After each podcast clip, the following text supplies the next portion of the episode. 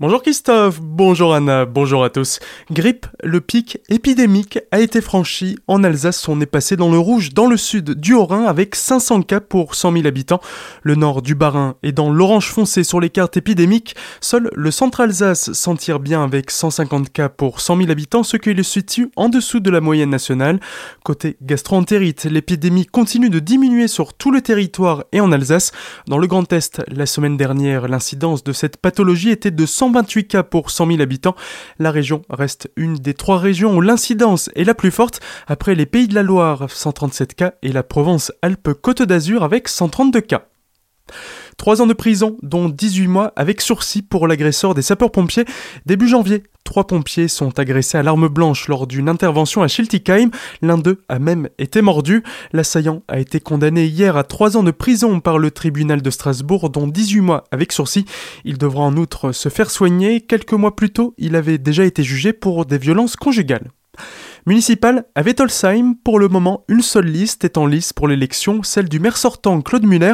Pour lui, le maire doit avant tout être disponible pour ses administrés et ne pas leur promettre la lune. Je ne promets que ce que je peux tenir, c'est d'être premièrement toujours aussi disponible comme je le suis actuellement, donc avec l'ensemble de mon équipe au niveau de la population, de gérer vraiment au mieux et au plus près les finances de la commune. Ça, c'est la première chose. Après, c'est effectivement euh, de voir là où il y a les besoins, de faire ce qu'il faut. Hein. Donc, euh, par exemple, moi j'estime qu'un un CPI, un centre de premier secours, c'est un service et on le mutualise avec avec euh, Après, pour tout le reste, ce qui est environnement, c'est de continuer premièrement à être très vigilant en ce qui concerne la consommation énergétique et également en ce qui concerne le respect de l'environnement que nous pratiquons déjà depuis quelque temps. Par exemple, les fossés de drainage chez nous, ils ne sont fauchés que d'un côté. Pourquoi un côté? On pourrait me dire euh, pourquoi on fauche pas les deux? Mais tout simplement parce que je veux que nos gars regardent si le fossé n'est pas bouché et si vous laissez l'air pousser partout, vous ne voyez plus rien. Donc on ne fauche que d'un côté, par exemple, et de replanter des haies quand on le peut. Retrouvez l'intégralité de notre entretien avec le candidat sur notre site internet azur-fm.com dans la rubrique Actualité municipale 2020.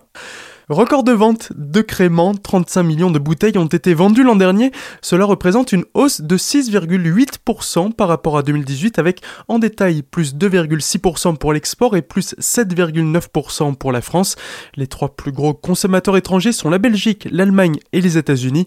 Pour Olivier Zoller, directeur du syndicat des producteurs de créments d'Alsace, c'est assez logique. La demande en bulle alsacienne est très forte dans le monde. Il suffit juste de produire suffisamment. Il y a une dizaine d'années, nous chaque année un record de commercialisation des ventes de créments d'Alsace.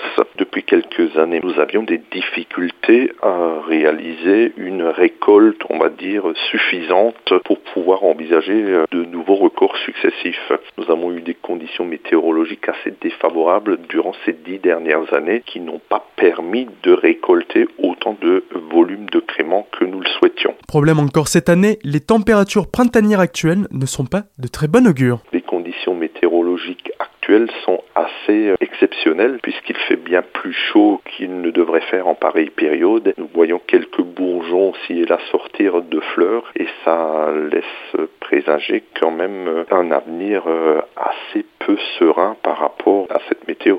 Espérons bien sûr que Dame Nature va refaire son travail dans les prochains jours pour qu'il fasse un peu plus froid et que toute cette sève soit retardée et éviter que nous connaissions des problématiques liées à ce millésime 2017. Désormais, il n'y a plus qu'à espérer que 2020 soit une bonne année pour le vin.